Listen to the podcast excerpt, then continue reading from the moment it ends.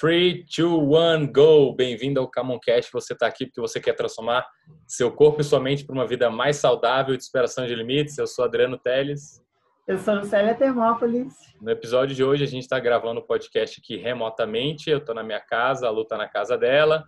Né? Tempos de coronavírus. Então, a gente está fazendo esse distanciamento social físico, porém, distanciamento social não em outras questões, só fisicamente, né? É, emocionalmente aí a gente está tá conectado continua, a, a, amizade continua geral. Mas assim, apesar de toda essa crise, esse colapso, eu acho que isso vem nos mostrar o quanto a internet é uma ferramenta que nos possibilita continuar trabalhando. É, ainda mais a gente que investe em projetos que têm a ver com a internet, criação de conteúdo, eu acho que isso prova que a internet ela é o futuro e o futuro chegou gente, que permite a gente ter uma reunião, fazer um podcast, gravar alguma coisa, levar conteúdo de qualidade importante para as pessoas sem sair da nossa casa. É, na verdade, o, pessoas... o meu primeiro episódio do podcast ele foi remoto, depois que eu fui para o presencial. Então... Caraca, que legal. É, então, algumas pessoas estão estranhando, né? Eu vejo o pessoal comentando nos grupos e tal, ah, eu não estou acostumado a trabalhar em casa. Em algumas coisas, assim, o meu business algumas partes nada mudou. Tipo, foi, cara, continua funcionando na medida do possível que a gente já trabalhava. Então, hoje, podcast, assim como as imagens vai ser diferenciada, é, eu separei uma coisa que eu achei muito legal, que na verdade é um desafio. Quando eu te mandei a mensagem, eu falei, cara, eu tenho um desafio para você. Eu vi, tem uma, uma revista muito famosa que se chama Vanity Fair, onde ela chama uma pessoa e ela faz uma, uma sequência de perguntas para essa pessoa. No ano seguinte, a gente repete essas mesmas perguntas e compara as respostas. Então, achei interessante né, fazer essas Bom, perguntas. Em março de 2021, a gente vai gravar outro, é isso? Do ano que vem. Massa. Exato. Exato. E uma da. Posso começar as perguntas? Pode, eu nem sei quais são, mas manda bala aí. Mais um podcast, dessa vez sem hackzinho real oficial, né? E é isso. Primeiramente, que dia é hoje? Hoje é 20 de março de 2020. Quantos anos você tem? 35. Legal. É, eu vejo que nos últimos tempos você tem compartilhado muito sobre conteúdo e tal. É, eu vi que no teu perfil está escrito treinador mental. É, é assim Cuidador do corpo e da mente. Cuidador do corpo e da mente. Desde que você iniciou esse projeto, você sabe qual que é o vídeo que tem? Eu vou abrir o teu perfil agora, que tem mais visualização? Não. Desde que você iniciou esse projeto? Não. É, o ideal seria você procurar aí agora e ver, né? então, fazer... o projeto que você está se referindo é o Camoncast? É, então, você se intitula aqui Cuidador da Mente. Eu queria primeiramente que você explicasse para as pessoas o que é um cuidador. O que você faz atualmente criando esses conteúdos que a gente está criando? O que é um cuidador da mente? Ah, show de bola.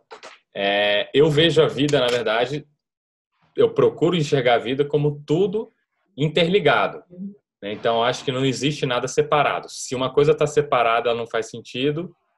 Eu procuro encontrar um sentido para aquela coisa ou eu não, não dou relevância para aquela coisa. Então, a nossa mente, a gente é, tem os, os paradigmas para a gente estudar as coisas que são complexas, né? Se a gente falar que está tudo junto, então só existe uma coisa, essa coisa é o universo, essa coisa é Deus, e aí beleza. Aí isso dificulta a gente a estudar as coisas. Então a gente fragmenta, quebra elas para entender, mas no fundo está tudo ligado, né? Como é que eu sei que está tudo ligado? Eu lavar a mão aqui na minha casa hoje tem influência se alguém na Coreia vai ter ou não coronavírus. Então, o coronavírus espalhou pelo mundo porque o vírus começou em algum lugar com uma ação pequena e aí outra ação e aí se propagou para o mundo. Então, isso aí mostra é como o nosso mundo está conectado hoje, né? Então, o, o, coronavírus, ele, ele, eu acho que ele é um instrumento para a gente enxergar o quanto o mundo é conectado. Né? Então, a minha saúde a minha saúde impacta na saúde dos outros, a saúde dos outros impacta na minha saúde. O, o sistema imunológico de uma outra pessoa na Noruega, na Austrália, na China, impacta o meu sistema imunológico. Então, o meu sistema imunológico. Assim também funciona para o lixo, né? Se você joga lixo aqui, Eu acho que de alguma forma é... ele vai para a natureza quem, quem viaja, quem, quem viaja vai para as praias aí, já foi para a praia e viu lixo na praia. Tem lixo que veio da África, tem lixo que veio da Europa, tem lixo que veio dos Estados Unidos. Então isso aí é a gente fisicamente a gente vê que o negócio está conectado, né? Com, com o coronavírus a gente está vendo essa conexão. Quando a gente não tem esses parâmetros, às vezes a gente não sente essa conexão, mas ela está aí. Então a mente, eu enxergo a mente eu separo esse todo e chamo parte de mente como uma, uma, uma coisa para eu estudar, para eu desenvolver, para eu crescer, para eu viver melhor, para eu sofrer menos, para eu crescer mais e contribuir mais.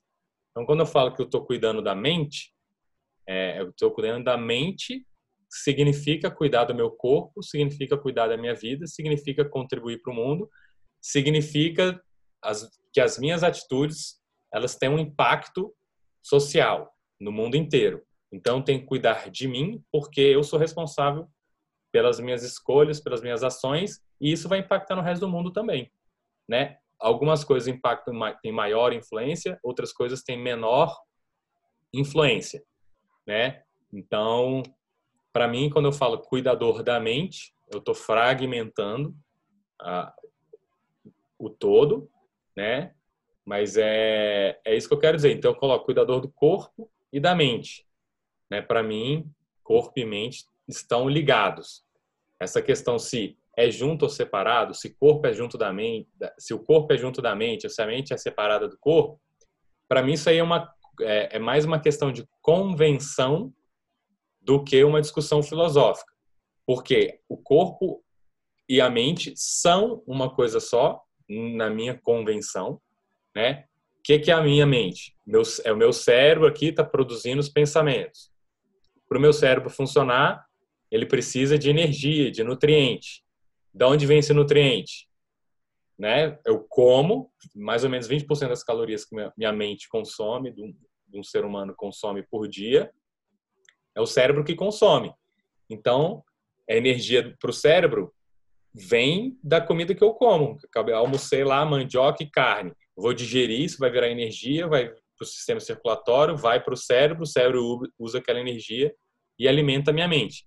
Então, se eu contabilizar, se eu isolar o cérebro da minha mente, ele não funciona. Aí tem a discussão, funciona, não funciona, Matrix, ah, dá para fazer download? Dá, né? Se eu cortar meu braço, amputar ele, jogar ali ele, esse braço, ele é o Adriano? O Adriano Sim. contém ou não contém o braço? Então, é uma questão de convenção. Cara, não, não é mais porque desconectou fisicamente. É porque está conectado fisicamente. Então, na minha visão, está tudo conectado. seus exemplos extremos. É, tipo assim, eu, eu continuo sem, eu sem o braço, eu sou o Adriano? Sou. O braço é o Adriano? Não, é. Então é mais questão filosófica, né? Então, agora, eu acho que é inegável que, uma, que as coisas estão conectadas e têm influência umas sobre as outras. É, tanto é que o coronavírus está aí. As pessoas estão ficando em casa e estão lavando a mão, porque o ato de, das pessoas lavarem a mão repercute no controle de uma pandemia global. Então, isso aí, na minha opinião, é mais do que suficiente para mostrar que o mundo é conectado.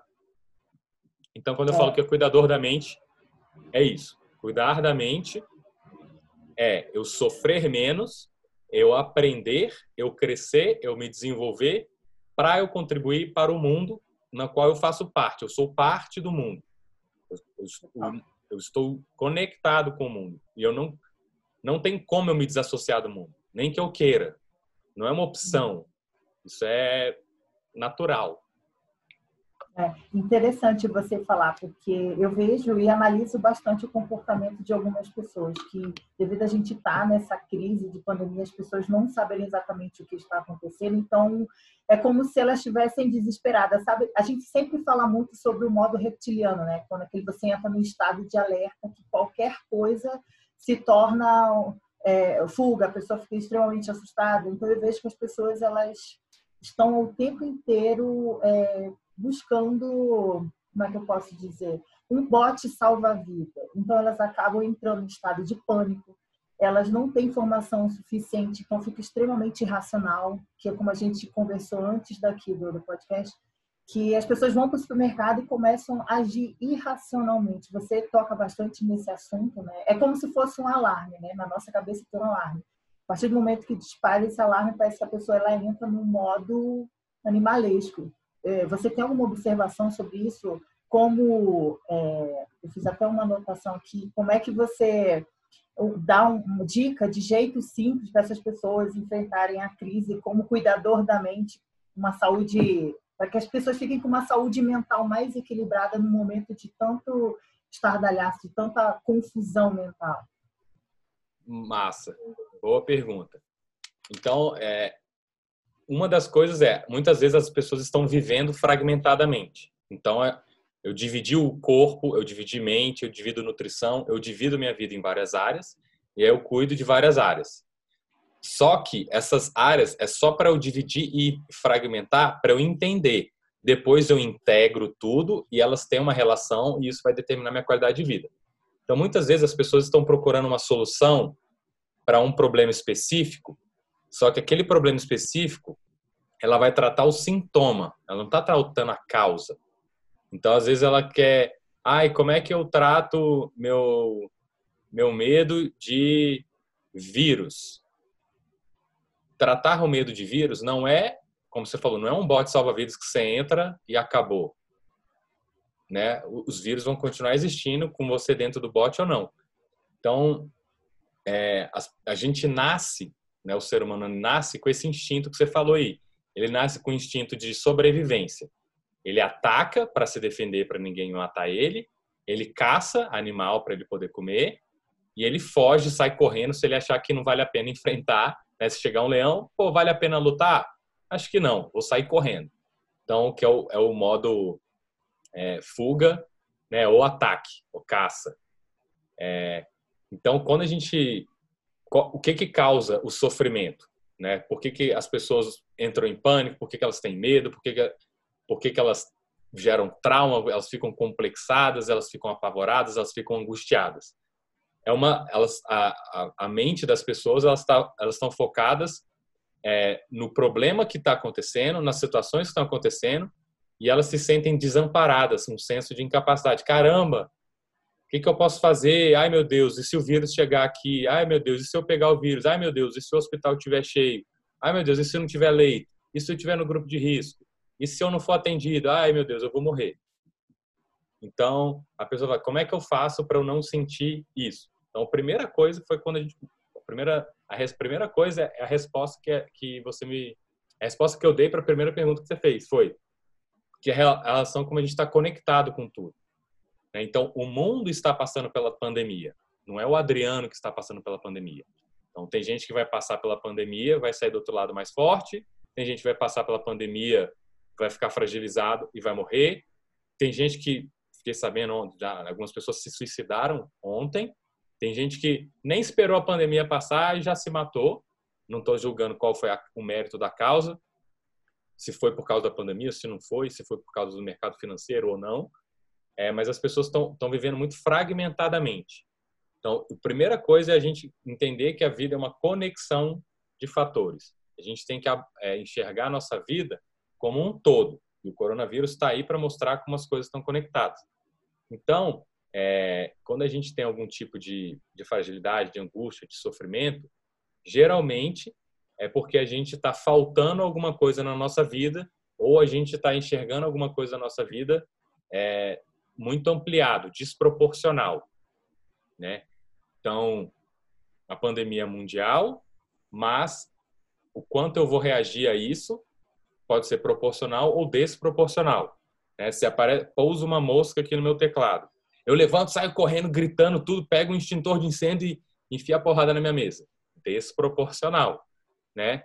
E aí, quando as pessoas que ficam angustiadas e tal, não sei o quê, elas estão começando a entrar, a sair um pouco do equilíbrio, a focar um pouco no problema, e aí isso não tem problema. Agora, se ela ficar, entrar nesse loop, ficar reforçando, ficar consumindo notícia, ficar entrando em site, vendo tragédia, vendo morte, e ficar pensando se o estoque do supermercado vai acabar, se o preço das coisas vão subir, Aí ela fica alimentando uma coisa ruim, e aí isso vai só reforçando esse comportamento, esse pensamento, essa ideia de, de ameaça para ela e ela não sabe o que ela faz, porque ela não tem como atacar a pandemia, não tem como sair correndo, que é o instinto de sobrevivência do ser humano.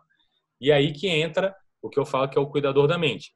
A gente nasceu com esse instinto de sobrevivência e a gente tem um potencial. Só que o nosso potencial na nossa mente, ele só vai se desenvolver se a gente treinar ele. Então, a nossa mente, ela nasce meio frágil, né? O nosso corpo, ele nasce frágil. Então, a gente não tem força, a gente não tem... A gente tem um pouco de força, a gente tem um pouco de condicionamento físico, a gente tem um pouco de mentalidade. Então, o que acontece se eu começar a treinar corrida muitas vezes? Eu vou desenvolver a habilidade de corrida.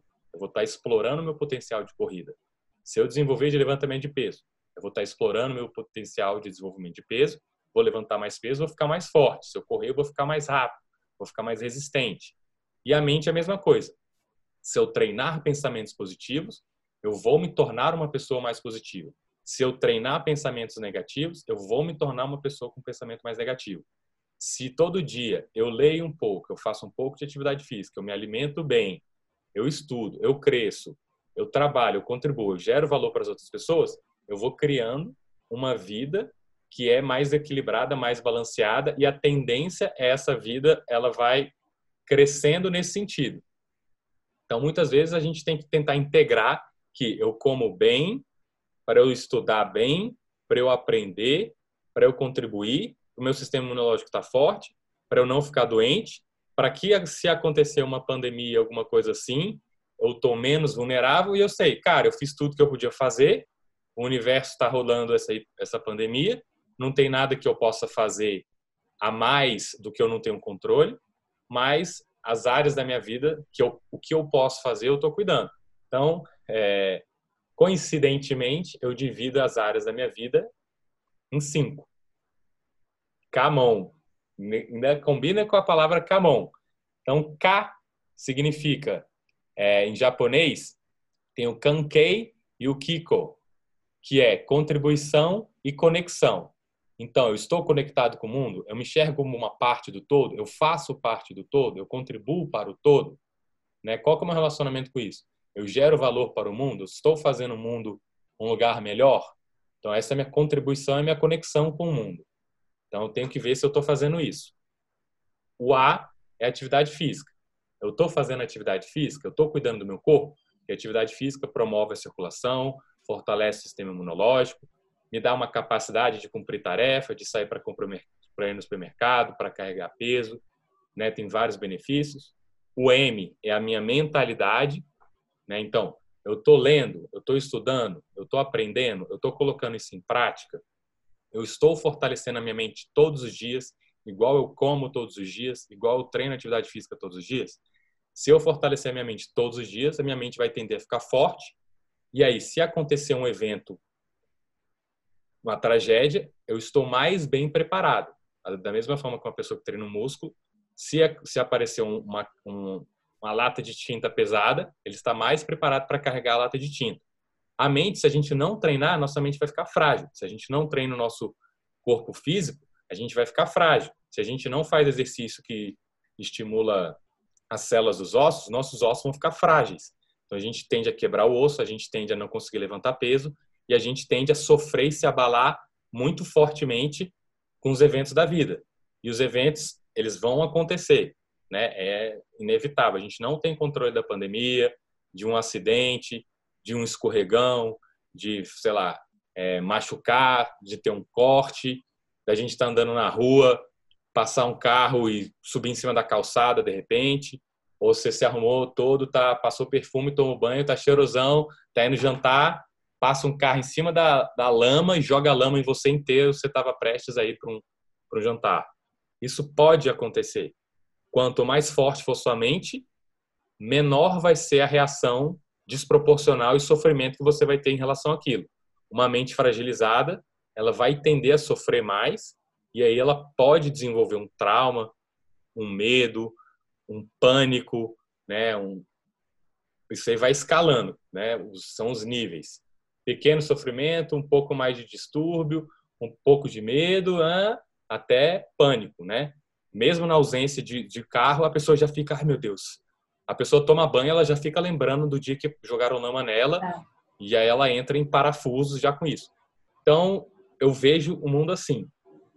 Então, a mente, falei do M, a mente. Então, eu preciso fortalecer a mente. O ócio. O que, que é o ócio? O ócio é um momento de descanso, é o ó do Camon. O meu momento de descanso, o meu momento de lazer. É quando eu vou é, relaxar para recuperar o tempo que eu estava fazendo atividade física, que eu estava lendo, que eu estava estudando, que estava gastando energia.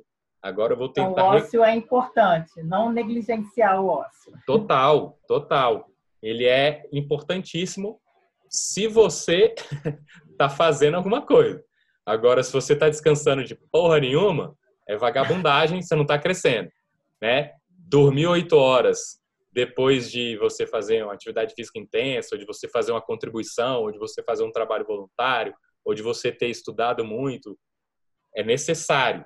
Agora, você ficar dormindo mais oito horas, dormir 16, para que, que serve essas outras oito horas? É. Sabe por que, que eu falei isso? Porque assim, a gente lida com muitos empreendedores, então as pessoas elas têm uma falsa ilusão de que tem que estar produzindo o tempo inteiro, tem que estar fazendo alguma coisa o tempo inteiro.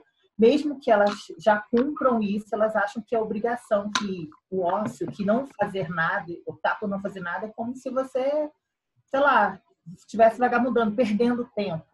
É o que Sim, eu vejo, é o que eu converso é, com as pessoas. Eu já, eu já tive um pouco dessa sensação. Quem nunca, né? Quem nunca? Quem nunca? De achar que, caramba, não, não, peraí, eu vou, preciso trabalhar mais, eu preciso fazer mais coisas. Ontem mesmo eu fiquei até meia-noite e dez é, para botar o, site no ar, é um projeto que eu tenho no ar, né? Comprometendo aí um pouco da qualidade do meu sono e tal, mas porque eu considero importante. É, só que esse que é o negócio, eu tenho que entender se você quer produzir mais, então você precisa de ócio. Sem o ócio, você está desequilibrando a balança. A conta sempre chega. A conta vai chegar. Hoje você não sentiu, semana que vem você não sentiu. Espera um, um, um mês, espera um ano, espera dois anos. A é, conta eu... vai chegar e ela vai cobrar com juros. Certamente, até para quem não faz nada, também a conta chega. Eu ouvi um exemplo assim que me, eu fiquei pensativa e reflexiva sobre isso, que a pessoa falou assim, é, é só o começo. Se você está indo bem no seu negócio, se você está com um corpo legal, calma, que isso é só o começo. Se você está negligenciando a sua saúde, se você não está fazendo nada de impacto positivo, isso é só o começo. Ou seja, vai piorar seja o que você estiver fazendo, é só o começo. Você está com um projeto novo, que está brilhando teus olhos, que está dando super certo, então é só o começo. Aí eu fiquei pensativa, eu falei, cara, então tudo é só o começo. Ah, você está indo bem, sei lá, na escola ou no treino. Isso é só o começo. Ah, você está decaindo, deixando a onda te levar, o medo do coronavírus te levar. Isso é só o começo, tende a piorar. E só acrescentando uma coisa, eu estava conversando com uma amiga e ela não tem costume de trabalhar em casa. E aí ela falou que colocou uma mesa, estava trabalhando na mesa da sala e tal. E aí atrás dela é, não tinha parede, não tinha nada. E ela falou que começou a entrar em pânico, achando, assustada, zero motivos, assim, sabe? Aí eu falei, nossa, que bizarro. Provavelmente ela disparou esse gatilho que a gente estava falando, né? De não saber o que tem atrás dela, se é um leão, se é uma pessoa. Se... É, eu fiquei muito pensativa com isso que ela falou. Eu falei, eu falei, cara, quer ficar numa zona mais segura, coloca para a parede e tal, não fica desprotegida, porque ela entrou no modo de pânico. Ela não tem costume de ficar em casa. Ela é viajante, ela viaja pra caramba e tal. E aí eu falei, cara, que bizarro como a gente, como essa crise vem trazer para a presença o que, que a gente anda valorizando, o que, que a gente anda contribuindo ou não, o que, que a gente está fazendo ou deixando de fazer, sabe, para o mundo, impacta sim negativamente, positivamente. É, o que, que rola? Então, eu falei que a gente, a gente nasce mais frágil, né? E aí a gente treina e vai fortalecendo corpo e a mente, músculo e as nossas ideias, os nossos conceitos. É, para a gente fortalecer, uma das coisas é exatamente a gente enfrentar e a gente se colocar numa posição para a gente fortalecer aquilo lá. Então, é como se é, eu treinasse levantamento de peso e aí a vida chega e fala: carrega essa máquina de lavar. Beleza, eu treinei antes, eu consigo carregar a máquina de lavar. E aí existe uma analogia que é em relação à mente, né? Então a mente vai chegar e vai jogar uma máquina de lavar na sua cabeça. Você consegue carregar mentalmente essa máquina de lavar? O que, que significa isso? Você consegue lidar com um evento, um problema, é, porque sua mente está preparada para lá? Você consegue ficar num ambiente sem saber o que está atrás de você? Se você nunca treinou isso, se você nunca é, esteve numa situação dessa, você vai achar esquisito, você vai achar estranho, sua mente não está preparada, é uma coisa nova, você nunca viveu aquilo. Então, às vezes, a gente foge da situação e aí, enquanto a situação não acontece, está tudo bem. Agora, se você fica fugindo muito tempo, fugiu 10 anos. Ah, eu não gosto de trabalhar em lugar assim, não gosto, não gosto, não gosto. Aí a pessoa foge, foge, foge, foge, foge, foge, foge, foge. Nunca se encontra na situação de trabalhar num lugar menor ou apertado, sei lá. Aí agora ela se viu obrigada a ficar nessa situação. Tá preparada? Não tá, porque ela nunca se colocou naquilo lá. Então ela evitou fugiu muito tempo e a vida falou: "Tá, mas agora você vai ter que ficar querendo ou não, gostando ou não". E aí ela se sente desconfortável. Então isso que eu, isso que eu falo que é o cuidador da mente. É o me preparar para situações possíveis e prováveis da vida, né? O que que a vida pode demandar de mim? O que ela provavelmente vai demandar de mim? Então, uma mente forte é aquela que está preparada praticamente para qualquer situação, né? Até o passo que você treina tanto a sua mente que você consegue lidar com a morte, que seria o fim da vida. Então, você aceitar que, que, que um dia isso vai chegar, chega para todo mundo. Então, quando a gente entende a conexão, que faz parte do universo, e a nossa vida tem um fim e ela acaba, você fica mais tranquilo. Cara, eu já fortaleci minha mente, eu sei que isso vai acontecer e tá tudo bem. Agora, se eu nunca falo, eu sempre esquivo, eu evito porque é desconfortável, é uma, eu não estou fortalecendo a mente. Eu estou evitando o treino mental e uma hora a situação vai chegar. E quando ela chegar?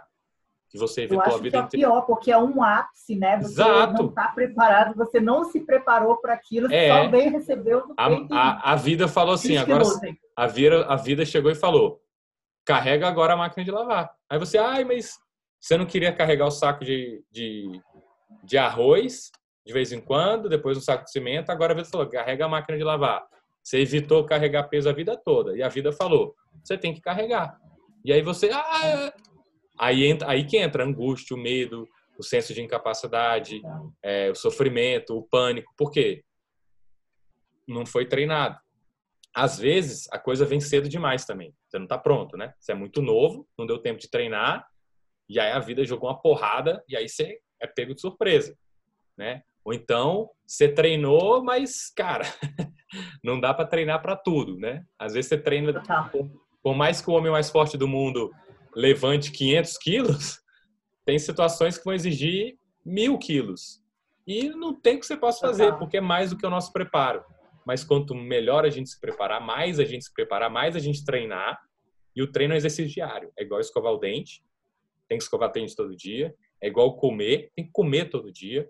Treinamento físico, tem que treinar todo dia. Treinamento mental, tem que treinar todo dia. Quanto mais você treinar, mais preparado você vai estar para a vida, porque a vida vai jogar um monte de coisa para você.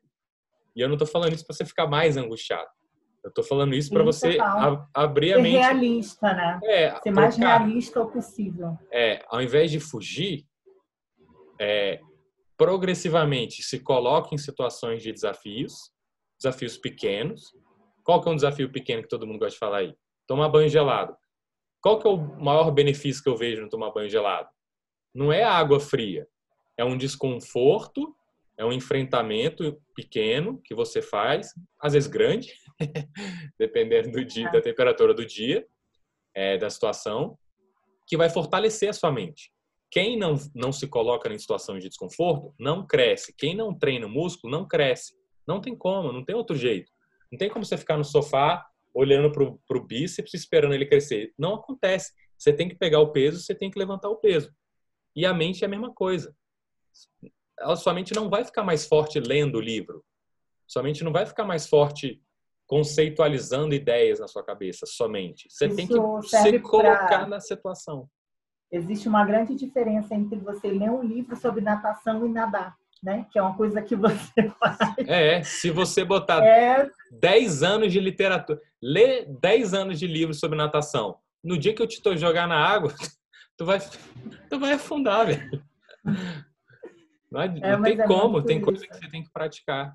E, e é. isso ainda tem um outro efeito, que é o seguinte: é o a pessoa que estuda muito, lê muito, quanto mais ela estuda, mais ela lê, menos ela pratica, isso aí vai mais ansiedade vai gerando, porque ela se sente no, no, na expectativa que ela deveria estar muito mais bem preparada que aquelas pessoas que não não praticaram.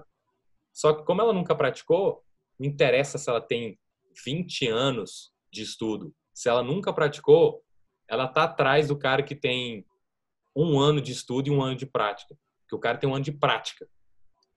Ela tem zero. Então, só estudar, só ler, se você só estudar e só ler, você tá muito é, para trás. Tem uma maldição super famosa, uma maldição, né? Tem um dizer super famoso que se chama a maldição do conhecimento, né? Que a pessoa é. sabe demais mas não vamos ver na prática. E eu acho que, assim, é, ressaltando uma coisa que você falou sobre se preparar.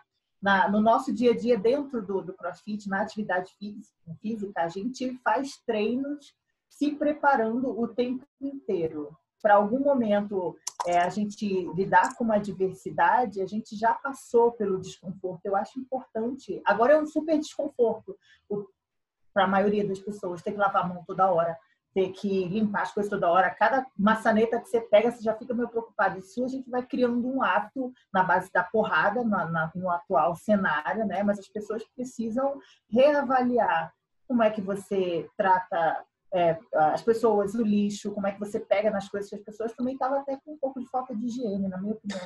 Eu sou muito eu sou, é, eu tenho um pouco de negócio do toque, de limpar as coisas, sempre estar atenta, de cuidados, como a gente conversou antes do podcast, né, que a gente já tinha certos cuidados com limpeza. Então, para algumas pessoas isso é hiper desconfortável, porque ela nunca praticou.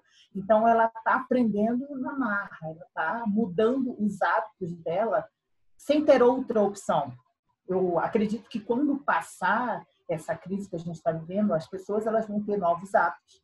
Mas eu acredito que quem já valorizava, os valores vão continuar os mesmos. Mas quem ainda não tinha, vai habituar né? Vai continuar fazendo o que ela já estava fazendo, que é o famoso hábito por repetição. Você vai fazer tanto, tanto, tanto que chega uma hora que vai ser natural. É, o que é meio o corona, né? o corona, ele tá, ele vai fortalecer toda a humanidade. Todo mundo que passar pelo coronavírus vai terminar, terminou o coronavírus, vai terminar mais forte, que vai ter experimentado, vai ter vivido a parada. Não vai ter o que fazer durante uma pandemia, né? Não é, não é a mesma coisa que ter lido, é você viver, é você sair na, você sair na rua e não tem ninguém na rua, não é para sair da rua, distanciamento. Mas é, é, quando você sente, você sente na pele e você é obrigado a lavar, porque se você não lavar, você pode morrer pode, ou pode contaminar os outros, aí a pessoa é obrigada, ela vai desenvolver o hábito na força, na marra. Mas né, é, abruptamente, do nada. Antes não tinha que fazer, no dia seguinte tem que fazer de qualquer forma. Então, acho que acabando a pandemia, a gente tem que fazer a nossa vida, é, a gente construir né, as nossas áreas da vida aí, que eu coloco como cinco áreas, um pouquinho todos os dias. Quando surgir a oportunidade, se surgir uma, uma tragédia, você já está mais bem preparado.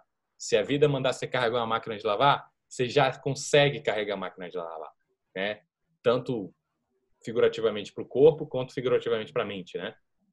Só então, reforçando, acho... a gente não está dizendo que é bom o que está acontecendo, mas de acordo com o cenário atual, é, eu estava lendo alguns livros, né? Impressionante como a gente acaba fazendo o que precisava fazer antes de tudo isso é, trazer uma outra coisa que eu encontrei com meu vizinho, ele falou, poxa, agora eu estou pregando todos os quadros que há seis meses a minha mulher está pedindo para eu pregar.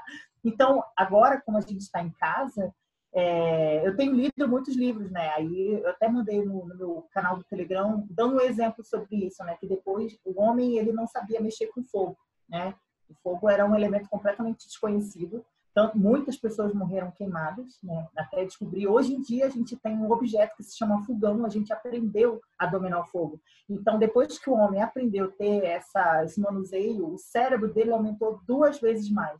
eu acredito que depois dessa crise a gente vai evoluir mais. Então, eu acho que toda a crise, todo ápice, de alguma forma, ele tem uma coisa positiva a nos ensinar. Então, é, isso é o que eu vejo. Se é, todos, todos os eventos podem ser vistos com um lado positivo, se você quiser. Se você quiser olhar para as partes ruins que tem, focar nelas só, e só enxergar coisa ruim, você vai conseguir. Você vai conseguir provar que é, que é horroroso, que é péssimo. De que, que adianta você conseguir provar que é horrível, que é péssimo e que, sei lá, um monte de gente vai morrer? Agora, o lado positivo é, beleza, vamos usar isso para passar, sobreviver, sair forte, prevenir uma próxima. Se a próxima vier, a gente está mais bem preparado, a gente está mais forte, a gente está mais resiliente. É, agora as pessoas estão mais ligadas, né? Fazer, estão é, ficando muito tempo em casa, aí elas estão começando a ficar, né? Ah, sem ter muito o que fazer, ou, ou, ou de fazer muito a mesma coisa. E aí muitas estão começando a atividade física agora, que estão em casa aí, estão vendo a então. importância, o tanto que é importante. Quando não, quando não tinha essa sensação, não, não enxergava a importância. Então, acho que o coronavírus está servindo para a gente refletir sobre a vida, refletir sobre as nossas conexões, é. o que, que faz sentido, para que, que eu estava fazendo aquilo, ou por que, que eu nunca fiz aquilo. Caramba, é, às vezes as pessoas põem assim, estão na pandemia, ah, não tem que fazer, vou procurar alguma coisa para passar o tempo. Cara, você não precisa procurar nada para passar o tempo. O tempo passa você fazendo alguma coisa ou não. Você não controla o tempo. O tempo passa para todo mundo igual. O que, que você tem que procurar? Não é passar o tempo, é se desenvolver, é crescer para contribuir. É isso. O que, que você está fazendo hoje? Para o que, que você está estudando? O que, que você está lendo que você vai colocar em prática que vai fazer a sua vida ser melhor? O que, que é uma vida melhor? Quando a vida jogar uma porrada em você, você vai estar tá preparado, né? Que, que você está fazendo para fortalecer seu sistema imunológico? Porque as pessoas, assim, elas não querem ficar doentes, elas querem tomar um remédio. Que tal você fortalecer o seu sistema imunológico, comendo bem, praticando atividade física e treinando a sua mente? Isso aí vai fortalecer o seu sistema imunológico. Você vai estar tá o mais bem preparado possível para as doenças que tiverem, porque você fez o que você, tava, que você precisava fazer é, durante muito tempo. Não vai ser em cima da hora. Pronto, chegou a doença. Agora que você já está com o sistema imunológico fraco, você tem bem menos opções do que quem está fazendo há 20 anos, há 30 anos, o fortalecimento do, das áreas da vida. Né? É, a gente fugiu um pouco das perguntas que a gente expandiu Opa. pra caramba aqui, mas é legal isso, porque a gente acaba tendo a oportunidade de entregar as coisas que a gente está lendo, a uma visão diferente do terror que as pessoas andam tocando por aí, porque assim como a gente propaga mensagem boa, tem uma galera que está reforçando. É, é importante. É, e às vezes não é nem por mal, não é nem por mal, é porque ela cresceu assim, ela teve isso como exemplo, ela viu as pessoas espalhando coisa ruim, reclamando, fazendo fake news e só mandando piada. Aí ela repete um comportamento que ela aprendeu. Ela só sabe fazer isso. Então, qual é ideia do podcast? Cara, tem um monte de coisa que você pode fazer. Dá uma olhada, presta atenção. Olha o que, que você está fazendo. Presta atenção, o que, que você está fazendo? Isso que você está fazendo está movendo a sua vida para frente, você está crescendo, você está melhorando, você está ficando mais forte, você está ficando mais resistente, você está ficando mais resiliente, você está ficando mais preparado para a vida, ou você está só reclamando, vendo o lado negativo e achando Quero ruim. fazer uma observação, né? culpando, né? Culpando é. o resto do mundo. Ah, é culpa do, é. da China. É, total. E fazer uma observação que eu falo muito para as pessoas, gente, crescer dói, não é um passeio no parque. É você ter um filho pequeno, né? Hoje em dia minha filha, ela já está com 15 anos, mas quando ela estava em fase de crescimento, quando a gente levou ela no médico, ela estava reclamando que as juntas delas doíam, a gente não sabia o que, que era. Então, quando você vai arrancar o dente, você é criança, para nascer outro dente dói, você passa por crescer dói. Isso é um fato. Então, as pessoas acham que não, está tudo bem, eu não preciso passar pelo sofrimento. Acorda é, o, o que rola é o seguinte: se você não se coloca em situações de desconforto, se você não se coloca em situações de desafio, sistematicamente, consistentemente, você está fugindo da preparação física e mental. Uma hora, uma hora a vida vai demandar isso, você, você vai estar menos preparado. Mas é que é contraintuitivo. É. A gente, é porque, graças a Deus, a gente vem treinando a mente. A gente tem pessoas como você que estão dispostos a treinar a pessoa para se colocar em desconforto. Porque, naturalmente, o ser humano ele não quer sentir dor. Ele não quer se colocar em situação de desconforto. E quanto mais a gente reforçar esse comportamento de que é necessário ter essa atitude, essa ação de, cara, você tem, você, por vontade, livre, espontânea vontade, tem que se tornar antifrágil, mais forte, tem que ir para o desconforto, porque sentar no pudim e ficar no conforto tá cheio de gente. É que, na verdade, é o, o, a gente o que as pessoas querem é a mesma coisa que eu, só que a, o, o caminho para chegar lá é que é diferente. A pessoa fala, ah, eu não quero sofrer. Eu também não. Sim. né? Eu não quero sofrer. Eu também não. Então, para eu sofrer menos, eu vou me colocar em pequenos sofrimentos diários, controlados, voluntários, e aí assim o meu corpo vai aguentar sofrimentos maiores no futuro, que vão acontecer. Ah, eu não queria ficar quebrar a perna. Quebrar a perna, sei lá, porque o osso está fraco, porque tem pouco músculo, sei lá que, que eu posso fazer para não quebrar a perna? Diminuir a chance de eu quebrar um osso. Fortalecer o osso. Alguma Como é, que eu fortaleço? Como é que eu fortaleço o osso? Dando pequenas porradinhas no osso, impactos no osso que estimulam o fortalecimento da célula. E tomando vitaminas, né? Comendo e comendo. E comendo bem, toma, pegando sol e fazendo pequenos impactos no, no osso. Porque se um dia eu tomar uma porrada no osso, meu osso está mais bem preparado. Né? Não é eu vou evitar, evitar, evitar, evitar. Você consegue evitar até determinado nível. E se por acaso você não conseguir evitar num dia e vier um, uma, uma, um trauma físico, você está preparado? Então eu prefiro estar preparado para porrada, me preparando todo dia um pouquinho, do que eu não me preparar nada nunca e rezar para nada acontecer. Aí é complicado. Vai que acontece. É. Não sei, né? A gente tem que ser responsável pelo que a gente tem controle, né? Não por fatores externos, que é o que a gente vem reforçando em quase todos os podcasts. A gente vem falando a mesma coisa de formas diferentes para que as pessoas internalizem isso. É, então, para quem não para quem não sabe, grande grande parte da base do minha fundamentação aqui é o estoicismo.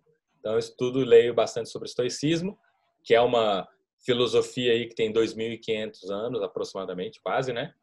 E a filosofia diferente do que as pessoas acham. O estoicismo é a prática, é o que você faz, não é o que você sabe, é como você vive. Então, o estoicismo é como você vive, não é o que você leu. Então, se eu falar eu sou um estoico, não é porque eu tenho conhecimento do estoicismo, é porque eu vivo como eles pregam. Não tem nada a ver com conhecimento, tem só com Deixe olhar as suas atitudes. Vamos olhar o seu passado. Quando você estava nessa situação, o que você fez? Não é o que você faria, o que você acha, qual é a sua opinião. É, olha como eu vivo, né? não escute o que eu estou falando, olha o que, que eu faço. Né? Tem uma frasezinha que é massa, tá. que é eu não consigo te ouvir, suas, suas ações falam mais alto. É basicamente isso. Não quero que tá. ninguém escute o que eu estou falando aqui nesse podcast. Eu quero que vocês vejam o que, que eu faço todos os dias. O que, que eu como, o que, que eu treino, o que, que eu leio. Então, no meu Instagram, eu procuro postar. Olha o que, que eu estou lendo todo dia. Olha o que, que eu estou comendo todo dia. Olha o meu treino todos os dias. O meu treino físico, olha o meu treino mental, olha a minha nutrição.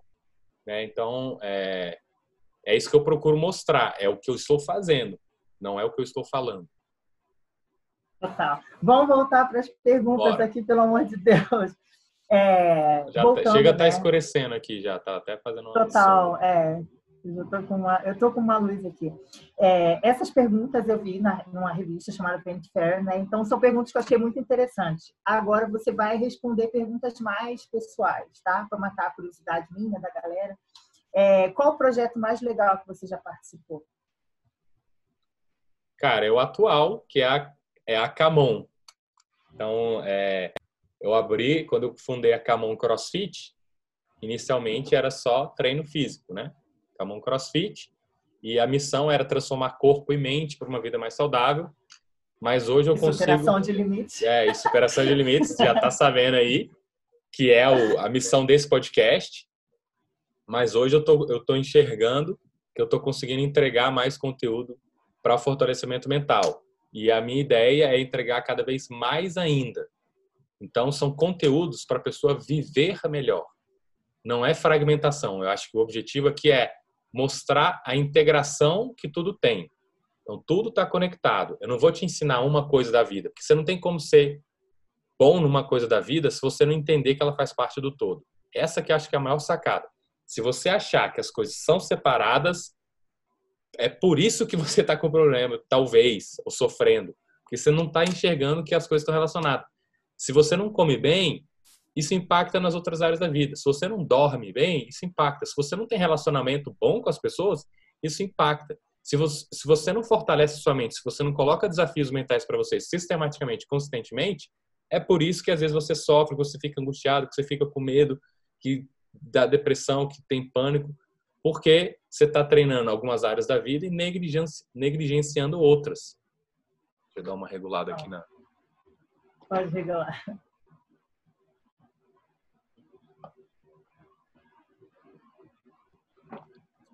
Ai, tava meio. Ai, acho que melhorou. Estourando, melhorou. É interessante você falar sobre relacionamento, porque assim, a pessoa acha que relacionamento é só com os outros, e muitas vezes a gente tem que avaliar o nosso relacionamento com nós mesmos, fazer uma autoanálise, ver o que é importante, o que você está fazendo de bom, o que você não está fazendo de bom. É, Vamos eu vejo o relacionamento, eu vejo assim, é eu comigo mesmo, eu com as outras pessoas e eu com o mundo, com a natureza, né? Acho que eu, eu penso em dividir em três, em três áreas aí. Tem algum autor famoso que falou primeiro você transforma você mesmo, depois a sua comunidade e depois o mundo? Não lembro quem falou isso, ou qualquer coisa, é... só citar Freud aí, que ele é o cara que sempre fala Então, tudo. Freud tem, no estoicismo fala isso há 2.500 anos. Platão, é, Sócrates, Aristóteles falavam sobre isso. Conhece-te a ti mesmo, sei lá. Né? É, coisas do tipo. Então tem 2.500, tem 2.500 anos que isso é falado. Aí hoje em dia muda o termo, muda a palavra, dá uma adequada com o vocabulário das pessoas. Aí tem artigo ah. científico que prova que já é feito e falado e que funciona há dois mil anos, mas antes do, do artigo científico já funcionava. Tanto é que era praticado ah. há dois mil anos. Engraçado que essa filosofia de vida, né, eu já seguia eu aprendi com você que ela tinha um nome que se chamava estoicismo. Antes eu não sabia. Eu falei, nossa, eu já fazia isso intuitivamente. Depois eu vim descobrir que tinha um nome para isso que eu já praticava. E aí foi muito legal assim essa troca de você falar, olha que interessante, já existe isso, não sou uma louca que está querendo reinventar a roda. Porque às vezes você cria uma filosofia de vida e as pessoas falam, não tem fundamento, de onde você tirou isso? Você falava, sei lá, e aí, olha, tá vendo? Tem um nome. A psicologia isso. mesmo, vários grandes autores psicólogos, eles falam que, cara, as minhas teorias da psicologia foram fundamentadas no estoicismo, vários. Os caras que inventaram lá as métodos psicanalíticos lá, psicologia, é, racional, emocional, cognitivo, tudo você vai rastrear, é fundamentado no que foi dito há 2.500 anos. Aí hoje eles fazem um estudo científico para provar sistematicamente que aquilo funciona. O cara fala que funciona, aí vem um cara e fala, vamos fazer um teste aqui. É, funciona mesmo. Mas já não funciona porque o, porque o artigo científico diz que funciona. Funciona porque tem 2.500 anos que a galera faz e, e vê o resultado, né? Tá. Tipo assim... É... Fala, pode É, não, é dar tipo um exemplo assim. A comida que a Lele fez aqui em casa, ela é uma delícia. Eu não preciso de um artigo científico para dizer que a comida é uma delícia. Eu acho ela uma delícia e ela é uma delícia. O artigo científico vai comprovar que ela estimula as papilas gustativas da minha língua. Não é isso que determina se a comida é boa ou não, se ela funciona ou não. Não é isso. Ela funciona, sempre funciona, tem 35 anos que funciona. Excelente exemplo. Tá. Mais uma pergunta. É, maior coisa que aconteceu na sua carreira nos últimos tempos? Maior coisa. Ou a mais legal, não sei, de repente. Ah, eu acho que quando eu comecei a entender mais esse mundo online e o alcance que isso poderia ter, eu acho que mudou uma chave, né? Então, quando eu abri é, a Camon há cinco anos, foi um grande passo, né? Eu estava entrando numa área que me atraía bastante, mas eu tinha né? Caraca, como é que vai ser essa jornada? Mas era um chamado. Cara, eu tô sendo sugado para isso daí positivamente, é o que eu tenho que fazer, então não estava muito é, dando muito muita bola pro medo para que eu tinha não. Cara, é o que eu tenho que fazer. Se eu não fizer isso, eu não me vejo fazendo nenhuma outra coisa, então se vai dar certo, se vai dar errado, não interessa, porque nada mais para mim faz mais sentido do que fazer isso. E agora com o online eu entendo que é, é o nosso recurso hoje de comunicação. Né? Então, voltando ao estoicismo, até falando um pouco sobre o estoicismo. O que é o estoicismo? Estoa, do grego, era onde a galera lá se reunia para passar os ensinamentos. Então, não tinha internet na época, a galera ia para a rua, se reunia num lugar lá que chamava Estoa. que era, praças, tipo, né? É, Estoa era, era o lugar lá, um, tipo uma varanda lá que eles ficavam, e ficavam passando os ensinamentos. Hoje em dia eu poderia ir para a rua e ficar falando na rua para passar meus ensinamentos. Então, quando eu fui para a internet, eu fiz esse link que a internet é a estoa de 2020. Falei, caraca, isso é massa. Então, eu consigo é, passar esse conhecimento adiante. Né? Eu consigo e cada e, e, outra coisa também é que eu ensino, eu eu falo, eu gravo podcast para eu me ouvir. Então, eu li um livro, aí eu venho aqui e começo a falar. Aí eu fico me ouvindo eu fico reforçando aquela ideia, eu vejo se aquilo faz sentido, e aí amanhã eu leio de novo, e eu reforço, e aí eu vou unindo, e aí as coisas vão clicando. Ah, nossa, tive esse insight, tive esse insight, tive esse insight, tive esse insight. E eu vou anotando, e aí eu vou falando. É, então, acho que, que um, uma das grandes coisas assim que eu achei legal é quando eu entendi que para ter esse alcance hoje, a gente tem a internet, está à disposição aí, né? Bilhões de pessoas têm acesso à internet, então o alcance da nossa mensagem é, pode ser muito grande. Acho que isso foi uma das grandes viradas assim da ah, que legal. que eu, que eu vejo que é, é, é uma maravilha da, do, do ano, né? 2020. Antigamente não existia internet, depois veio rádio, aí depois veio a televisão, só que a televisão era para pouquíssimos, era caríssimo você aparecer, ou dependia de muitos contatos, networking, né? Era um grupo muito minúsculo de pessoas que poderia aparecer lá. Hoje, se você quer falar sua mensagem, você vai no YouTube, vai no celular, grava e bota lá de graça. Se o conteúdo for bom, ele vai, vai ganhando mais audiência. E se você tiver consistência, você vai fortalecendo, vai construindo audiência e vai passando sua mensagem para frente. Né? Eu acho que o legal é que mensagem que você quer passar para frente que você acha que vai contribuir para o mundo, para o mundo. Então, eu acho que algumas pessoas podem se beneficiar dessa mensagem, então eu passo lá para frente.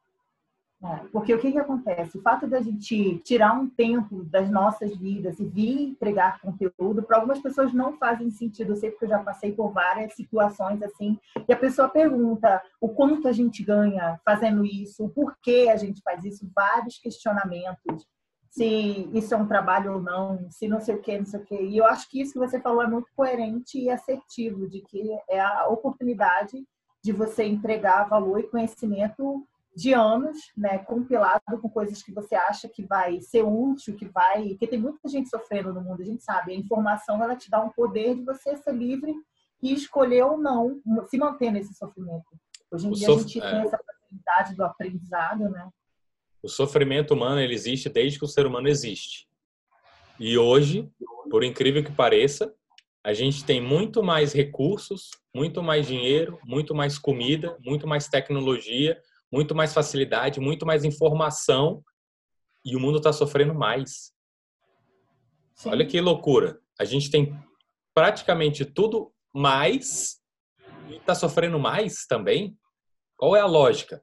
A minha premissa né? O que eu estou vendo hoje é que as pessoas estão sofrendo porque elas fragmentaram a vida delas e elas, elas não elas não fazem a conexão do, do porquê elas fazem o que elas fazem. Então, por que, que você está gravando esse podcast? O que, que você ganha com isso? Qual sabe qual é a minha resposta? O que mais eu poderia estar fazendo de melhor do que gravando esse podcast? Então, tem cinco áreas da minha vida. Dormir, eu já vou dormir. Nutrir, já como. É, ociosidade. Depois eu posso dar uma descansada. Isso aqui é quase com um lazer para mim. Eu adoro fazer isso aqui. Treinamento físico. Eu já treinei hoje. Relacionamento. Isso aqui faz parte do meu relacionamento. Isso aqui é construção de relacionamento. Então, tem um relacionamento eu e você e tem um relacionamento com todo mundo que está assistindo. Então, estou construindo isso aqui para mim. Onde é, onde é que entra isso aqui? É construção de relacionamento. É contribuição. Eu estou passando adiante o que eu sei. É crescimento pessoal meu, porque eu estou reforçando as ideias que eu estudei, que eu aprendi, passando adiante, falando, me ouvindo. Tanto que se chama rede social. Rede não é social. à toa. não é à toa, né? Então, eu estou desenvolvendo esse relacionamento e estou contribuindo. E isso aí está fortalecendo a minha mente, está ajudando a desenvolver a minha mente, está me crescendo. Aí eu falo, o que mais eu poderia fazer para desenvolver relacionamento e mente? Ler, já li de manhã, meus é, 10, 15 minutos, já escrever, já fiz minha escrita de manhã. É, Daqui a pouco eu vou colocar o treino de, de amanhã do projeto que eu acabei de lançar hoje, meia-noite e onze. Estamos curiosos para saber o que é. Vou botar lá daqui a pouco, né? São... Daqui a pouco eu coloco lá no ar.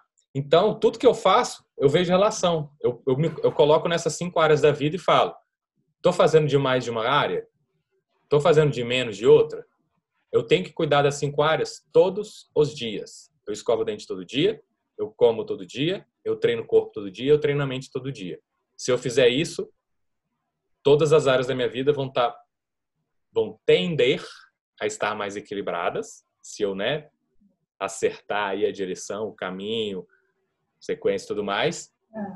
Mas é... o caminho ele só se faz caminhando, né? Você não intuiu, você vai praticando, ajustando, adaptando como tudo na vida. É. Porque só uma observação minha, se eu vejo que as pessoas veem alguém é, extremamente bem sucedido, seja no relacionamento, seja com o corpo, elas acham que é no instalar de dedos ou que você não tem uma prática e uma organização para isso. Eu vejo que as pessoas elas estão desorganizadas é. nesses hábitos que você subdividiu e que é super importante. Ah, você não tem cara. Você... você... não tem cara, é genética. Meu irmão, eu escovo o dente todo dia, porra.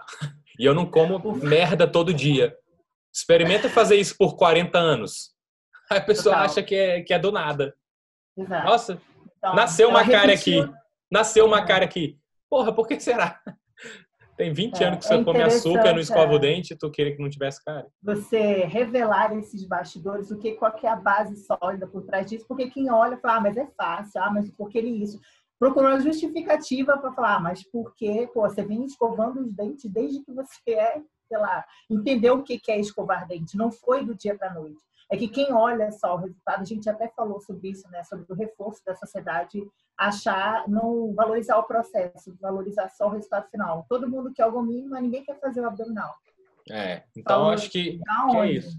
A gente está com excesso de recurso, de informação, de abundância, de alimento. A produção alimentícia do mundo hoje dá para alimentar o mundo inteiro, não sei quantas vezes, né? O que falta é logística, desperdício, é, entrega para conseguir chegar, né? Porque a escala a gente já tem. E por que, que as pessoas estão sofrendo mais? O meu diagnóstico é as pessoas estão vivendo de forma fragmentada. Preciso ganhar dinheiro. Aí ah, trabalhar para ganhar dinheiro, trabalhar para ganhar dinheiro, ah, aí ganha muito dinheiro, fica bilionário, depressão. Qual que é a, qual que é hoje o sonho da maioria dos jovens. Ficar famoso Sim. e ganhar dinheiro no YouTube. Tem a pesquisa aí. Não sei qual é a fonte, mas a maioria dos jovens querem ser youtubers e ficar milionário no YouTube. O que, que acontece com um monte de gente que, que fica famoso e milionário? Depressão. Justin Bieber. Milionário, youtuber, jovem. Depressão. Outras pessoas que focam demais na área da carreira. O Whindersson Nunes foi lá, jovem, ganhou muito dinheiro, saiu da pobreza, famoso. Entrou em depressão. Anitta, cantora lá, turnê, ah, fez maior sucesso. Eu admiro muito. Todas essas três pessoas eu admiro bastante. Mas o que, que aconteceu Sim. na vida delas? Uma má fragmentaram, fragmentaram a vida, o que é ótimo. Eu fragmento também. E aí focaram em excesso numa área da vida e não focaram nas outras. O que acontece? Depressão. O que acontece? Você é, pega, acorda na Europa, dorme, acorda nos Estados Unidos, dorme, acorda na África, dorme, acorda na Austrália. Cara, o corpo humano fica maluco. Ele não sabe, não funciona direito. Então a mente não consegue processar e se desenvolver. Às vezes a é, pessoa não tem tempo. Não come direito, vê... não treina o corpo, não treina a mente. cresce bastante a fama, o sucesso, o dinheiro e as outras áreas. A gente Total. a gente tem que conectar as cinco áreas, porque a gente é uma coisa só, não dá para separar. Então, a gente não está questionando, cada um vive do jeito que acha que é do jeito que ela quer viver. Mas é importante é, a audiência ouvir que existe um preço, uma hora a conta chega. Né? Então, se você fragmenta e não discernir o que exatamente é importante, não focar só em uma coisa, tentar fazer uma distribuição equilibrada, evita que esses colapsos né, aconteçam. Que a gente vê várias pessoas tendo surtos e surtos, e a maioria é, é mental, né? Não tem uma mente esclarecida é, para o que ela está vendo razão e por que ela está fazendo o que ela está fazendo. Então a pessoa colapsa. É, e, e às vezes as pessoas veem o recorte e acham que aquilo é realidade. Você que me conhece nos bastidores, você vê às vezes o tanto que eu fico transtornado, puto, maluco da vida. Mas é que eu não vou filmar isso, postar isso. Mas isso acontece. Muito menos eu, que tenho uma é. audiência exatamente tipo assim, muito grande. Até poderia, mas qual que é, por que, que é o problema da gente colocar isso? É, se a gente posta isso, é isso que a pessoa vai, vai focar. Ela vai focar tá. naquilo tá. e ela vai dizer que a pessoa é desequilibrada, que a pessoa é louca, e aí tem um lado negativo também. E aí gera, ela desfoca da mensagem que eu quero passar. Então, distorce então, a, a palavra, é, né? distorce, distorce, enxerga o que ela quer enxergar, na verdade. Então é. eu fico puto, eu fico triste, eu me emociono, eu choro, eu fico angustiado. Não parece, mas você emociona. Porra, eu choro nos filmes tudo aí. É, então isso rola. É... Então rola isso. Só que a gente às vezes não, não mostra, não vê, porque a gente tem que tomar cuidado, porque quando isso cai na internet, toma proporções de, é, muito grandes que a gente perde o controle. E aí Sim. o propósito que a gente tem, que eu quero, é contribuir para as pessoas. Não é destruir o, o, o, o resto, né? Um dos motivos de eu trazer exatamente essas perguntas mais pessoais de visão de mundo, do, do Adriano por trás, do empreendedor, do pai, do marido, de tudo isso, para as pessoas entenderem que tem toda uma engrenagem, uma estrutura. Porque ver o produto final, você no dia a dia ou só no Instagram é um recorte, né? É, Por isso então, que eu é quis trazer essas perguntas para que as pessoas te conheçam mais profundo. O que, que tem, o que, como é que funciona essa engrenagem? O que, então, qual é a mentalidade? É, olha que legal aí que você falou. O Adriano pai, o Adriano empreendedor, o Adriano filho. Eu sou pai ou eu sou filho? É uma coisa só, porra. É tudo junto. Eu não sou um ou o outro. Não é eu vou cuidar do corpo ou da mente. Você cuida da sua vida inteira. É tudo junto. Se você não, não, não olha para uma área como se fosse uma área, é você. Você não está cuidando de você. É tudo junto. Total. Eu acho que a mensagem. A gente chama isso de holístico, né? Que é o todo. É, é como se fosse um drone. Você olha exatamente por cima e é a mesma coisa. Não adianta. Eu tenho um exemplo que eu Tem então. E você falou, é como se fosse um drone. É, antigamente, estoicismo, 2.500 anos, eles falavam sobre isso. Observe o mundo de fora, de cima. Não usaram a palavra drone porque não existia na época. Mas é, é a mesma coisa. Você o dia que você conseguir enxergar que é tudo uma coisa só, eu não sou pai, o holístico, filho, né? eu sou os dois. Não tem, não, não tem como separar. Não, não, não me considero, não acho que eu sou filho. Não é questão de opinião, pô, é o fato. É, tem um exemplo que eu acho muito massa aqui. Jerônimo Temer, inclusive, usa esse exemplo. É como a gente como se fosse uma mesa, uma mesa de três pés, de tripé você é, tem aquela base da mesa, né? Quem está assistindo provavelmente vai ver, e às vezes está desequilibrado só um, um desses pés. Aí a pessoa acha que todos os outros áreas da vida dela estão desequilibradas. Na verdade, são ajustes. Nem sempre você vai ser um pai perfeito ou um marido perfeito, mas você vai ter um ajuste para reequilibrar isso e continua sendo uma mesa, trazendo para fins mais didáticos, né? Continua é, sendo um todo. Quando, como eu divido, é como eu divido a área em cinco, apesar dela ser só uma, é, eu divido em cinco, é, eu faço a analogia do carro com step.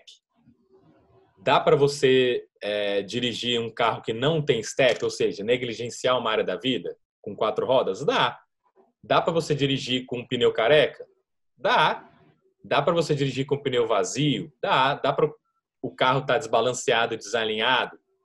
dá para o carro rodar, o carro vai rodar. As pessoas estão na rua aí, né? Então eu falo que as pessoas estão rodando com pneu careca, torto, desalinhado, sem step. Dá para rodar? Dá. A pessoa vai chegar no destino que ela quer ou no destino que ela pode? Provavelmente ela pode até chegar onde ela quer, mas talvez ela não chegue onde ela pode, né? E se aparecer um, um prego ou um, um quebra-mola, a suspensão está em dia? Dá para funcionar sem suspensão? Dá. Mas se você quer fazer uma viagem longa e né, explorar o mundo, conhecer bastante coisa, viver muita coisa, ter uma vida com significado, onde você teve muita experiência, se tudo tiver careca e desalinhado, provavelmente o carro não vai aguentar, não vai chegar lá onde ele poderia, ou não vai chegar na velocidade que ele poderia, ou vai furar um pneu, você vai ficar no meio do caminho, não vai ter step, e aí você vai ficar lá na estrada perdendo um tempão procurando ajuda para vir alguém para te ajudar, né? Então, às vezes eu falo que você cuidar das cinco áreas da vida é como você cuidar das quatro rodas, encher, trocar o pneu, ter o step, né? Uma, uma mente forte, um corpo forte. É como se é, um prego lá, mas o pneu aguenta, ele, ele não está careca, então ele não fura. Se furar, troca, tem um step novo, você está pronto, você aguenta mais porrada da vida. Né? Então, e a estrada da vida, ela é cheia de buraco, de prego, de quebra-mola, de lama, se atola, não atola. A vida é assim. Então, quanto melhor a gente cuidar dessas cinco áreas, das, das cinco rodas daí do carro, melhor. Legal. Próxima pergunta. Você se sente mais confiante que ano passado? Sim. Por quê? O que, que aconteceu? O que, que você acha que tornou mais confiante? Que eu digo assim, para entrar num projeto sem saber se vai dar certo, para iniciar uma alimentação ou qualquer outra área da vida sem saber se vai dar certo? Porque eu acho que eu tinha essa questão, é, esses conceitos que eu tinha, e quanto mais eu vivo, mais eu reforço, mais eu olho para o universo, eu mais vejo os problemas, e eu tento aplicar as minhas teorias, e elas vão se confirmando, mais confiança eu tenho no processo, que o processo que eu estou seguindo é esse. Então ele vai só reforçando. Caramba, é isso mesmo, é isso mesmo. Aí, opa, aqui dá para fazer esse pequeno ajuste aqui, mas a base ainda é, é, é a mesma. Então tá só reforçando.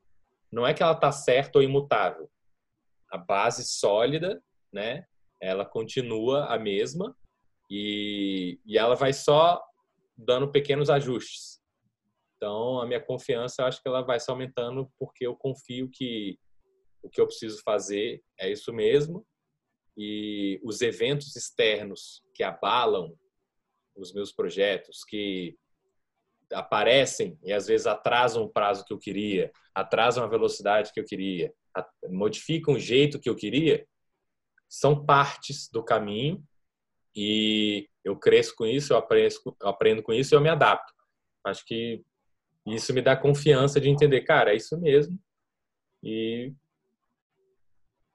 Tá tudo Legal. bem. Dá uma ajustada nessa, nessa luz aí que tá, tá meio estourando. Deixa eu aproveitar e acender aqui.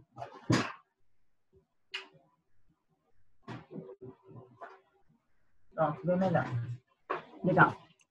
Lembrando que esse podcast ele é diferente, né? São perguntas mais pessoais, de, de curiosidades em geral.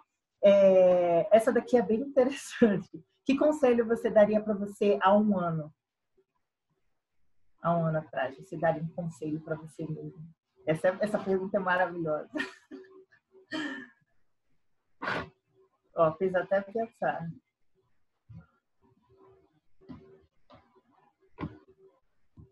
Tempo no relógio, tá? Cara, é. Continua o que você está fazendo, que é isso aí. Tenta encontrar alguma coisa que seja faça mais sentido para você enquanto você não encontrar, continua fazendo o que você está fazendo, porque é isso aí. Lembrando que ano que vem a gente vai fazer essas mesmas perguntas nesse mesmo dia, a gente vai comparar as, as respostas, tá? É... Onde você gostaria de estar alguns anos? Não fala exatamente quantos anos, mas sei lá, daqui a cinco anos, talvez. Onde você gostaria de estar? São perguntas bem pessoais, meio mas é legal responder, porque a gente vai comparar as respostas. sei lá, na escola do Léo, vendo ele fazer alguma apresentação aí. Ou em alguma atividade que ele estivesse performando. Legal. Essa daqui eu achei um pouco desproporcional. Qual a pessoa mais famosa que você já conheceu na sua vida? Eu sei qual é a pessoa mais famosa que você já conheceu, mas tudo bem. Fala pra galera aí. Porra, não sei. Como que você não sabe, cara? O Mark? Mark Zuckerberg? É, é. É, é mas não cheguei a apertar a mão dele, não. tá, mas... já fiquei perto do Mark Zuckerberg. e. É porque o, fundador não, da Apple. O fundador da Apple. Do, do Mark Zuckerberg. Eu estava na Califórnia em São Francisco, numa feira que chama TechCrunch. E eu estava lá apresentando um aplicativo que eu, que eu ia lançar com os meus sócios na Copa do Mundo. E aí a gente estava apresentando o aplicativo e estava atrás de investidores e tudo mais. E eu tinha um outro projeto também que eu estava apresentando lá. É, mas o principal lá da feira era esse daí. E aí o Mark Zuckerberg era palestrante na feira, era uma feira de tecnologia, tinham várias startups lá apresentando suas ideias, seus projetos, falando com investidores e tudo mais, e o Mark Zuckerberg ia dar uma, uma palestra sobre o Facebook, o Facebook tinha feito o IPO, que é a oferta pública de ações para qualquer pessoa no mercado financeiro comprar, né? E aí o Facebook estava muito baixo, abaixo do que tinha sido a oferta lá. Então o pessoal estava meio que querendo alfinetar ele, criticar ele, porque ele estimou que ia valer 100 bilhões e estava valendo, sei lá, não lembro exatamente, mas sei lá, uns 45 bilhões, tinha caído, sei lá, uns 50%, né? Mais ou menos. E aí eu, eu lembro que ele estava nervosão, tenso, assim, suando, assim, tipo friozão. E, e aí um, um amigo meu, Roberto, que estava lá, ele falou, cara, é, bora tentar encontrar o Zuckerberg? Eu falei, porra, bora. Vamos lá, e caraca, tão massa. Aí a gente foi foi ver como é que era a estrutura lá do prédio, esperar a palestra dele acabar, a gente nem assistiu, depois a gente já podia assistir no YouTube, e a gente foi para a porta de onde ia sair a palestra. E a gente ficou lá esperando, o Marcos Weber saiu, e eu não quis ser muito tieteiro, e aí dois amigos meus foram lá em cima dele, tal, e o segurança já apartou e tal. Um deles até conseguiu tirar foto, o Marcos Zuckerberg abraçou ele e tudo mais, mas foi meio rápido. Mas o que eu considero mais significativo, assim, de mais famoso, só que ele não é tão famoso, porque o Steve Jobs roubou a cena cabuloso, que é o Steve Wozniak. O Steve Jobs, ele chamou o Wozniak para construir lá os, os primeiros processadores, computadores lá na época, e fundaram a Apple. Então, quem fundou a Apple foi o Steve Jobs e o Steve Wozniak. O Wozniak era o engenheiro, o Jobs era o, o cara mais do design, da venda, das ideias, né? E o, o Wozniak era que construía as peças físicas lá, engenharia bastante, né?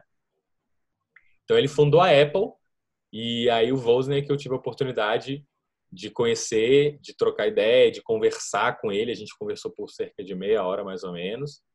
De, de, de a gente realmente desenvolver uma conversa até um ponto que ele se interessou pelo que eu estava falando e falou: "Eu já te dei meu cartão?"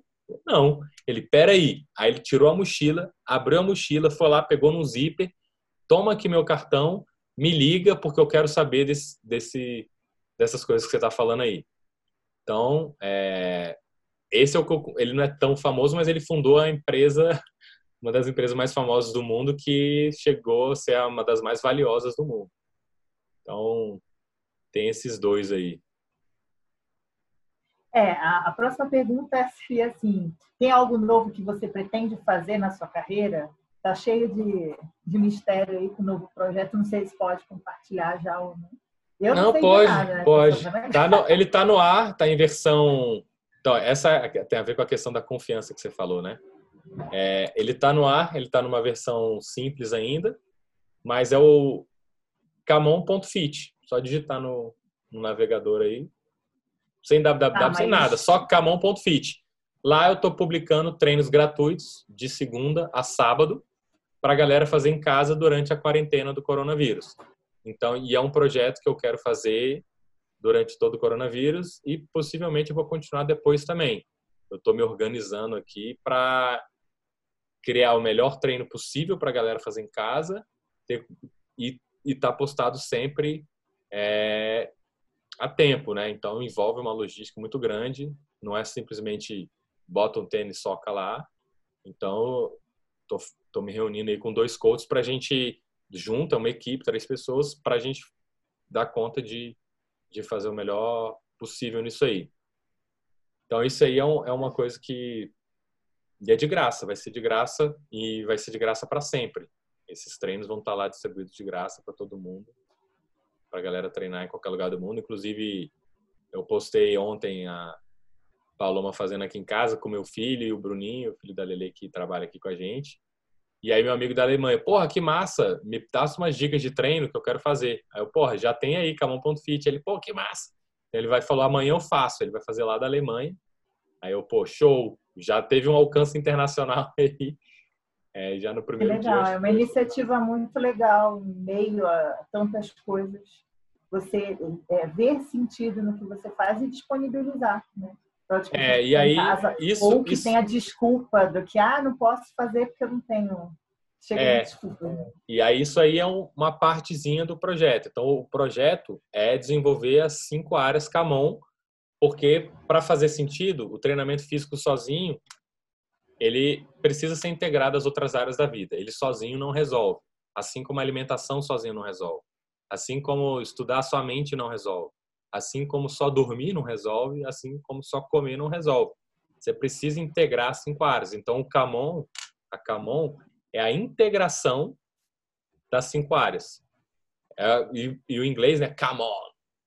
Né? Tem o sentido de bora, vamos. Então, é tipo um chamado é um incentivo, é vamos lá, acorda para a vida, vamos viver as cinco potencialidades, vamos explorar o potencial que você tem. Todo mundo nasce com potencial, só que se você não desenvolver ele, ele fica lá parado, subutilizado, né? Então, eu quero que as pessoas utilizem o potencial que elas têm, que elas explorem esse potencial, para elas crescerem mais e contribuírem mais e todo mundo sair ganhando, diminuir o sofrimento, aumentar o senso de realização, de significado, de propósito.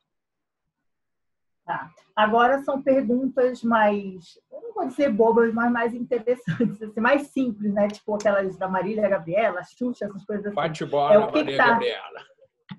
tipo isso. O que que tá na mídia agora?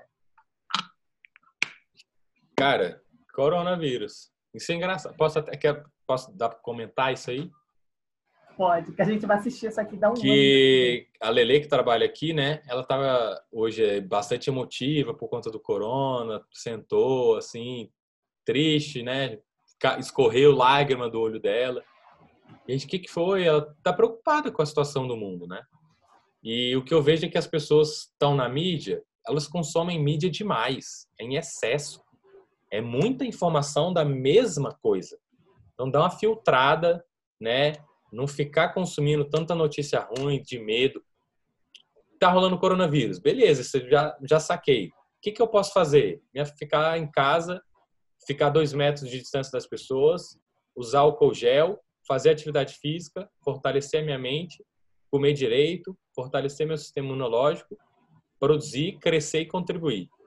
É isso que eu vou fazer. Eu não vou ficar consumindo mídia e ficar espalhando notícias. Acho que as pessoas têm uma, é um senso de querer ser o primeiro a espalhar notícia, e fica todo mundo espalhando a mesma notícia e 50 mil vezes sobre a mesma coisa, e eu não vejo crescimento, é. diferença. Eu tenho uma explicação para isso, né? Eu fiz faculdade de publicidade e propaganda, então a mídia, no geral, ela trabalha com um nível muito profundo dos gatilhos né, mentais, que é o Principalmente medo. o medo, é. Para o medo. Então, Total. com isso, ela é a forma que ela tem de reter essas pessoas e de dar atenção e o mercado girar. Não sou uma antimídia, pelo contrário, mas eu estou falando o que as coisas como são, como funcionam. Então, quanto mais pavor e medo, mas as pessoas consomem mais audiência. Então, gira um mercado e um eu é, acho meio obscuro você isso. brincar com medo das pessoas. Assim. Né? Não não estou dizendo que é a causa, não é, estou dizendo que é a causa, mas é, as pessoas hoje estão mais deprimidas tem muito mais informação circulando.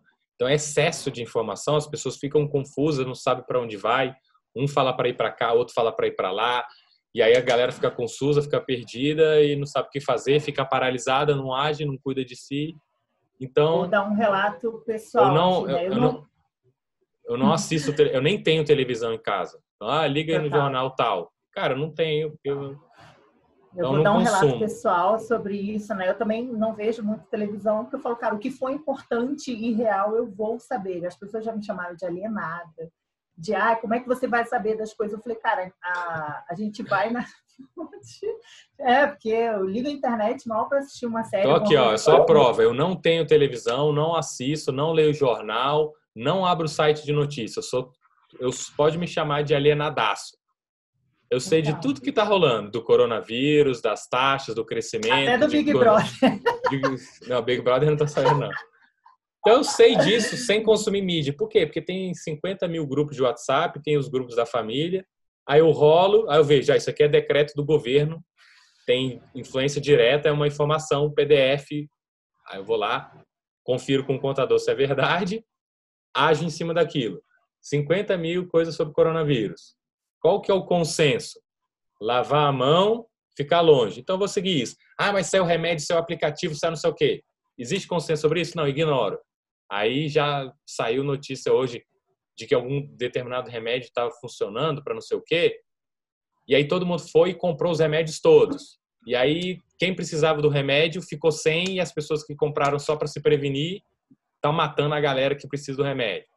Não sei se isso é verdade ou não, mas uhum. isso é um, pode não, não interessa se é ou não é. Isso é uma possibilidade do que acontece quando as pessoas reagem ao excesso de informação elas tomam atitudes demais, precipitadas demais e, e vivem na é, política é, do medo. Causa, é, exato, que causa um medo e um distúrbio emocional em todas as outras. É como se fosse um efeito dominar. A pessoa viu, não sabe se é verídico, aí fala. Ela espalha, não, ela ainda não sabe, espalha. Eu vi um amigo meu falando uma coisa muito interessante, cara, que eles têm um grupo da família de WhatsApp. Aí é, a mulher fala com o marido, o marido não verifica se isso é verdade, aí ele vai para a feira, espalha a notícia que a esposa deu, não sabe nem se é verdade, é, fala do povo da feira, o povo, ou seja, tem uma expressão, dissemina. tem uma Pode expressão falar. que é o fear of missing out, FOMO, que é medo de perder uma informação, uma oportunidade. Então eu falo, ó, tem uma coisa mortífera rodando por aí. Aí a pessoa, ai meu Deus, Olha só, essa coisa mortífera já matou não sei quantos. Essa força mortífera está crescendo. Aí a pessoa fica viciada em consumir aquilo lá, sendo que, cara, o que, que eu tenho que fazer para não morrer? Fortalecer meu sistema imunológico e não passar adiante adiante. O resto, beleza. É. E é, é, interessante porque quando a pessoa ela consome demais, gasta energia demais, combustível mental com isso, escolhas simples do dia a dia. Sabe aquela pessoa que vai no restaurante junto contigo e falar ah, o que vai comer? Ah, sei lá, o mesmo da fulana. Ela perde o poder de escolha para outras coisas. Ela Já gastou, gastou tudo ali. E Ela dá uma tipo filtrada. É, você Total, não precisa gastar mil horas com a mesma coisa. Filtra, escolhe uma, duas, três fontes confiáveis, fortes, segue aquilo lá. Se der uma tragédia, confia, você vai ficar sabendo. Até e você não precisa ser o primeiro a saber. Não vai fazer é diferença. É uma necessidade de querer saber primeiro. Eu acho que quem leva a desgraça primeiro. Eu não apoio isso, eu não compactuo com isso. Eu falo, gente, eu faço a minha parte que está sob o meu controle. O resto eu não vou gastar energia e nem ficar o tempo inteiro pensando, disseminando medo. Imagina quantas pessoas você infecta né, emocionalmente, que eu acho que é o pior. Não é, às vezes não é nem exato pelo é, medo. A doença mais contagiosa do mundo é o medo. O medo se espalha. É o medo. Total. Então a pessoa ela já cria um bloqueio emocional que assim, o vírus existe, mas tem o vírus emocional, psicológico que eu acho que depois que esse vírus passar, Mata também. dessa é. pessoa é. vai ficar doente. Então, você não quer pegar corona, mas depressão, medo, pânico, você não, não tá nem aí. Tá beleza. Então, tá, você, a pessoa age para não pegar o corona. E aí o comportamento dela faz ela potencialmente pegar várias outras doenças. Né? É, é equilíbrio, então, é um equilíbrio. É. Vamos voltar para o nosso bate-bola. Não tem como, a gente acaba indo. O legal desse podcast é que a gente consegue aprofundar coisas que em 15 segundos de stories não dá para a gente uma coisa que eu até compartilhei no meu Instagram essa semana é que as pessoas elas têm uma falsa ilusão de que elas vão aprender as coisas em 15 segundos de histórias. A gente ultimamente tem cultuado isso. Foi, gente, se a gente cria conteúdo em outras mídias, tipo YouTube, tipo podcast, Spotify, é exatamente porque é muito profundo, é muito mais do que isso. Claro que a gente dá pedaços de conhecimento, mas, cara, a pessoa, é. não, eu aprendi que a fulana falou, eu falo, aonde que eu tô há oito anos fazendo isso, nunca vi que em 15 segundos você vai conseguir fazer isso. Eu falei, ok, cada um na sua ilusão. Nada de errado com isso.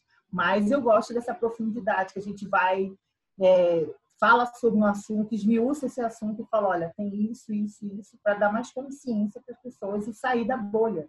Né? A gente vive numa bolha social, uma bolha da internet, de, de consumir entretenimento, entretenimento, entretenimento, e esquece que a gente pode fortalecer a mente né, com conteúdo de verdade. Não que os outros não sejam, mas é que eu acho o nosso conteúdo muito legal. Modéstia à parte. Modéstia à parte. Eu gosto do que a gente produz aqui, o que a gente tem a oportunidade de mostrar uma outra visão de mundo. Internet eu acho foda demais por isso, que você tem a oportunidade de falar, cara, eu não penso desse jeito. Não, as coisas estão com uma engrenagem assim, mas não devia funcionar assim. As pessoas elas fazem por repetição, não sabem por que fazem e fica nisso mesmo. Então, essa é o nosso grito de, de liberdade, acho que é importante a gente ter essa liberdade de expressão. As pessoas podem concordar ou não, podem é, absorver ou não. Assim como a gente lê um livro, concorda ou não com algumas coisas, fica algumas coisas que a gente, outras coisas não ficam e está tudo bem. Né? Não precisa ficar brigando conhecimento, não porque eu sei mais, não porque eu fui estudar não sei onde. Cara, tá tudo bem, não se matem por isso. As pessoas querem. Bora lá, bate bola, bate bola. Vamos lá. É... Ai, meu Deus, ai, meu Deus, ai, meu Deus. Espera aí que eu já me perdi, porque são muitas perguntas. Anotei aqui, ó. É... Na verdade, agora são perguntas bem rasas mesmo. Qual é o seu filme favorito? Olha que coisa mais maravilhosa. Cara, Eu Robô. Eu não lembro exatamente se é o mais, mas é o que veio a cabeça aqui. Eu gostei muito da. Com Will Smith. Yes. É, qual que é a cor favorita? Olha que pergunta mais maravilhosa. Lá. Não tenho muito isso, não.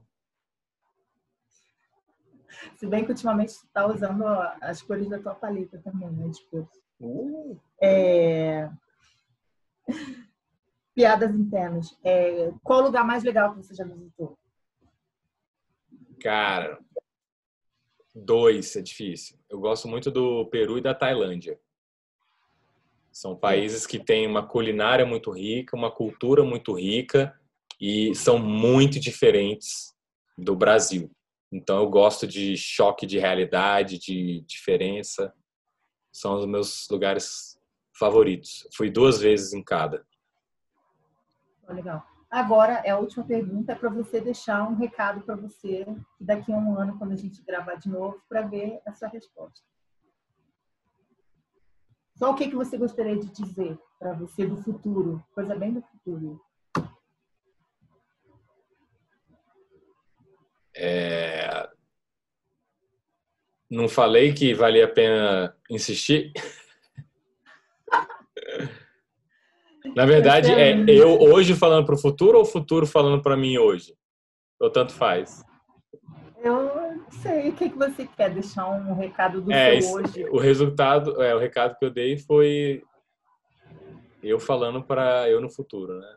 Mas é isso aí. É, eu acho, é como se fosse uma cápsula do tempo, né? Você deixar um recado e falar, caraca, olha só que mentalidade, o que, que a gente comenta hoje no podcast.